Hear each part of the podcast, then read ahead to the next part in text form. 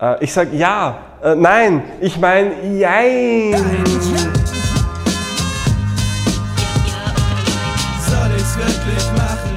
Wir sind nicht auf einem fettes Brotkonzert, sondern mitten im NLP und heute geht es um die zwei wichtigsten Worte für dich und deine Beziehung zu dir selbst.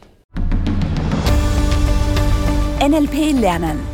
Bring deine Kommunikation und dein Mindset auf ein neues Level und unterstütze auch andere, ihr Leben erfolgreich zu gestalten. Dein erfolgreicher Start ins NLP mit Mario Grabner. Wir leben in einer Welt mit vielen, vielen Menschen. So weit solltest du das ja schon mittlerweile erkannt haben. Und manche Menschen sind dir natürlich vollkommen egal. Manche davon haben auch überhaupt keinen Einfluss auf dein Leben, weil die wohnen vielleicht hunderttausende Kilometer irgendwo äh, weg von dir. Andere wiederum kreuzen dein Leben immer wieder. Manche haben richtig viel Einfluss und mit manchen teilst du dein Leben vielleicht sogar.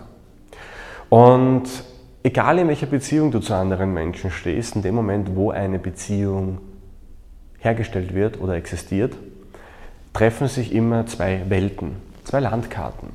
Und Unsere Aufgabe ist es ja schlussendlich, das Beste aus den beiden Landkarten rauszuholen. Und wenn es viele Überschneidungen gibt, das haben wir schon gelernt, dann verstehen wir uns, dann mögen wir uns, dann vertrauen wir uns und dann verbringen wir gerne auch Zeit miteinander. Das heißt, wir sind umgeben von Menschen, wo zumindest Teile der Landkarte sich überlappen lassen.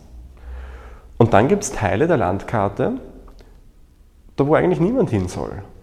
Und dann gibt es Teile der Landkarte, wo nur manche Menschen hin sollen. Und dann gibt es manche Teile der Landkarte, wo du entscheiden willst, wer dahin darf und wer nicht.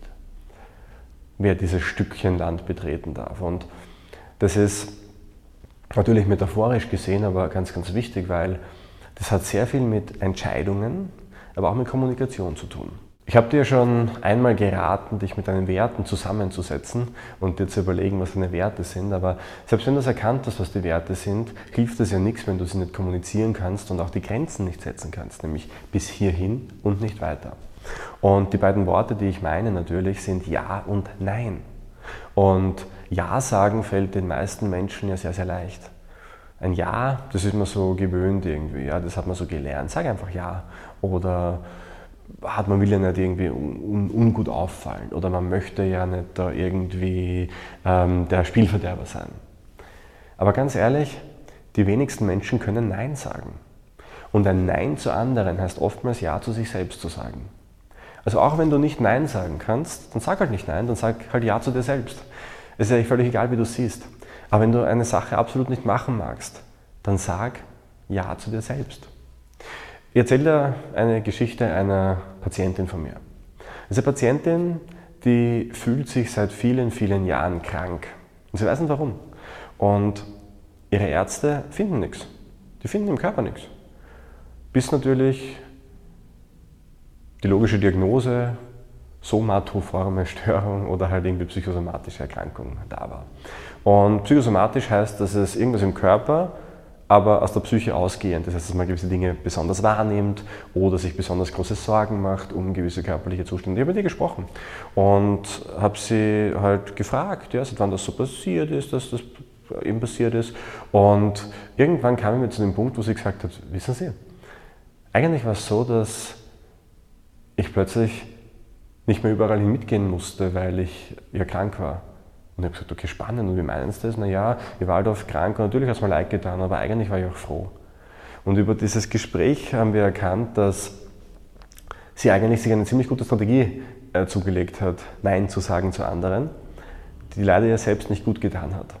Ist aber ein sehr extremes Beispiel dafür natürlich, wie psychologisch wir oft unsere Grenzen ziehen.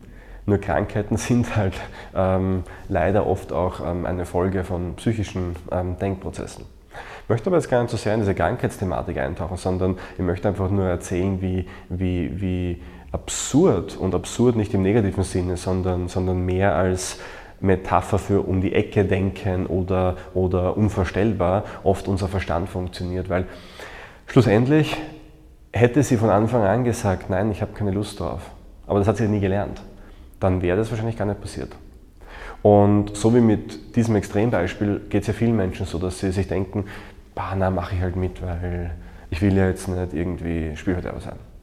Oder ich gehe jetzt einfach damit, obwohl ich eigentlich keine Lust habe. Oder ich lasse das jetzt einfach mit mir machen, ja, weil ich möchte ja nicht irgendwie da als komisch wirken. Und lassen machen ähm, beginnt ja schon bei Scherze über mich machen oder ähm, endet oft im Mobbing. Also ähm, das ist ja alles äh, nicht angenehm. Ähm, aber auch wenn es nicht so deutlich wird, gibt es einfach viele kleine Momente, wahrscheinlich jeden Tag, wo so kleine Grenzen einfach überschritten werden, wo, wo eigentlich so ein ungutes Gefühl übrig bleibt, wo man sich denkt, eigentlich, eigentlich ist das, fühlt, sich nicht, fühlt sich das nicht so gut an. Also hätte ich lieber vermieden. Und wenn dieses Gefühl aufkommt, dann zeigt das doch schon eindeutig, hey, da wurde halt einfach etwas überschritten. Und ich habe halt nicht Ja zu mir gesagt. Aus dem Grund ist es so wichtig, in Kommunikation auch einfach mal Nein zu sagen. Und es geht nicht darum, dass du sagst Nein und dann nicht umdrehst und gehst, sondern es geht darum, höflich zu lernen, Nein zu sagen. Dass du es rhetorisch geschickt auch machst. Du musst doch keine Ausrede erfinden. Ich finde immer, Ausreden finde ich immer sehr, sehr da, da, da, verletzt du wieder so ein bisschen was von dir, weil wahrscheinlich willst du auch nicht lügen. Ähm, aber so eine ganz ehrlich gemeinte Absage, so, boah, es tut mir leid, ich ähm, habe heute schon was anderes vor. Das stimmt immer, weil selbst wenn du vorhast, dass du dich zu Hause vom Fernseher setzen willst, hast du ja was vor. Oder ja, ähm, heute nicht, aber gerne ein anderes Mal. Wenn stimmt, ja. Ähm, da, da, ist nichts dabei. Man muss sich auch nicht immer rechtfertigen oder erklären für etwas. Aber es ist halt ganz wichtig, für sich selbst einzustehen. Und wenn du das tust, dann wirst du merken, dass du plötzlich beginnst, Entscheidungen für dein Leben zu treffen.